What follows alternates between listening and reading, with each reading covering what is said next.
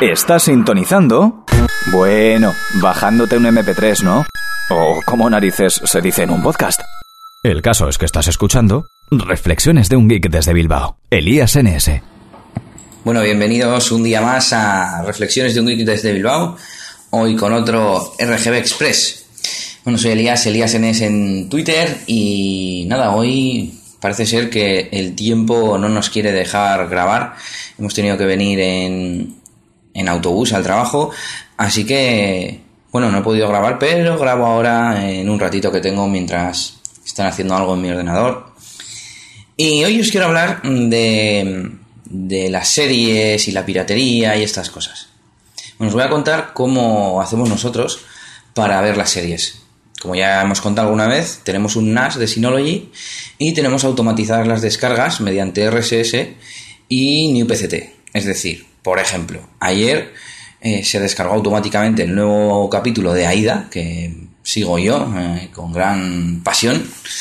Y sin querer, o sea, sin tener que hacer yo nada, apareció en mi Smart TV, yo me conecto a mi DLNA y allí en la carpeta que tengo para lo que quiero ver, es decir, las series nuevas, las que queremos seguir al día, pues las metemos las descargas a una carpeta concreta que es pues lo actual, ¿no? Para ver.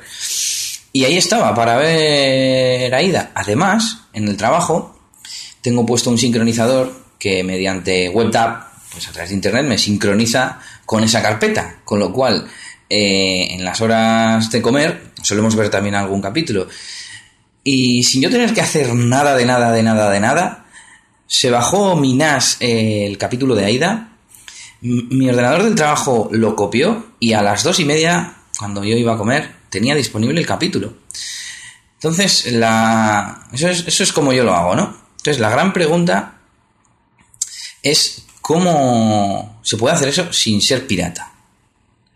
Yo he tenido pues el servicio de Wacky TV, donde había cuatro series contadas. Si coincide que tienen la serie que te gusta, pues está bien. Con películas pasaba un tanto de lo mismo. Porque películas mm, te metes a pues cualquier página de torrent, nosotros que lo que más usamos es, torrent. Pero bueno, te metes a cualquier página de descargas y tienes ahí los últimos estrenos a una calidad bestial, sin tener que hacer nada, más que descargarte el torrent y ya está. Entonces, eh, yo creo que actualmente no hay un sistema que compita. No sé si para el tema de las series lo más parecido sería no sé, me viene a la cabeza mitele.es, que yo utilizo muchísimo para descargar pues capítulos de series que luego veo mediante el NAS. Eh, tienes para pagar ahí una cuota y quizás pues te da acceso premium a ciertos capítulos, ciertas novedades de programas, series y demás. Pero claro, en mi tele está lo de Mediaset, lo de Telecinco y compañía. Entonces, es imposible. No sé qué tendría que pasar para que haya una solución equivalente a, esa descarga tan automatizada que tenemos con nuestro NAS.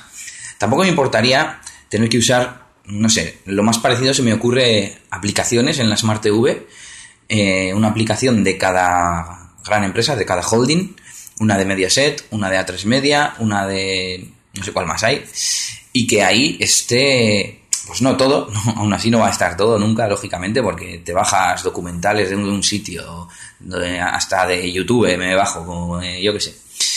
Por cierto, tengo una extensión para el Synology, para el NAS, que se llama Download Station, como, como la aplicación de descargas, que me permite, eh, mediante un botón, descargar los vídeos de YouTube a máxima calidad con el NAS. Así que eso también lo utilizo mucho.